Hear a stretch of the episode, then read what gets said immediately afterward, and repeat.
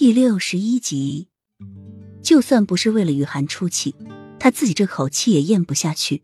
是三皇兄的手下的金牌暗卫又如何？武功再高，会用毒又怎样？这里可是皇宫，只要他敢反抗，他立即就调遣锦衣卫过来，看他还敢放肆！身后的两名侍卫立即会意的走上前，准备要将杏儿拿下。杏儿是一个性子刚烈的人，却又是一个很傲慢、目中无人的人，根本不把齐洛觉说的话当一回事。对着上前来的两个侍卫，身形一闪，轻而易举的躲过他们的夹击。在他们准备拔刀动手的时候，杏儿直接一个飞旋腿踢过去，将两名侍卫踢倒在地，气焰十分嚣张，面容一片清冷，身上隐隐的散发出杀气。王爷，奴婢说了，除非是瑞王爷亲自下的命令，其他的人奴婢一概不服从。这个丫鬟倒是挺忠心的。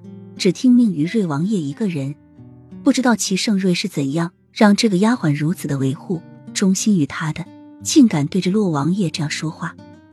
雨涵在心里默默的想着，惊异于齐盛瑞帮他说话的同时，也讶异这个丫鬟的胆量，开始怀疑这个丫鬟的真的只是一个丫鬟那简单吗？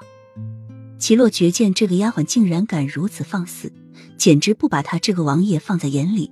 准备让暗卫引出来将这个丫鬟捉住时，雨涵被银针刺到的双脚依然麻痹，失去知觉，随着身体也失去平衡，一下子朝后仰去。齐洛觉赶忙上前扶住欲要跌倒的雨涵，被气急的面容一下子变得着急。你怎么了？已经失去知觉和意识的雨涵躺在齐洛觉的怀里，脸白的如同一张纸，眉头深皱着，额上冒着细细密密的汗珠。这俨然是一副中毒的样子。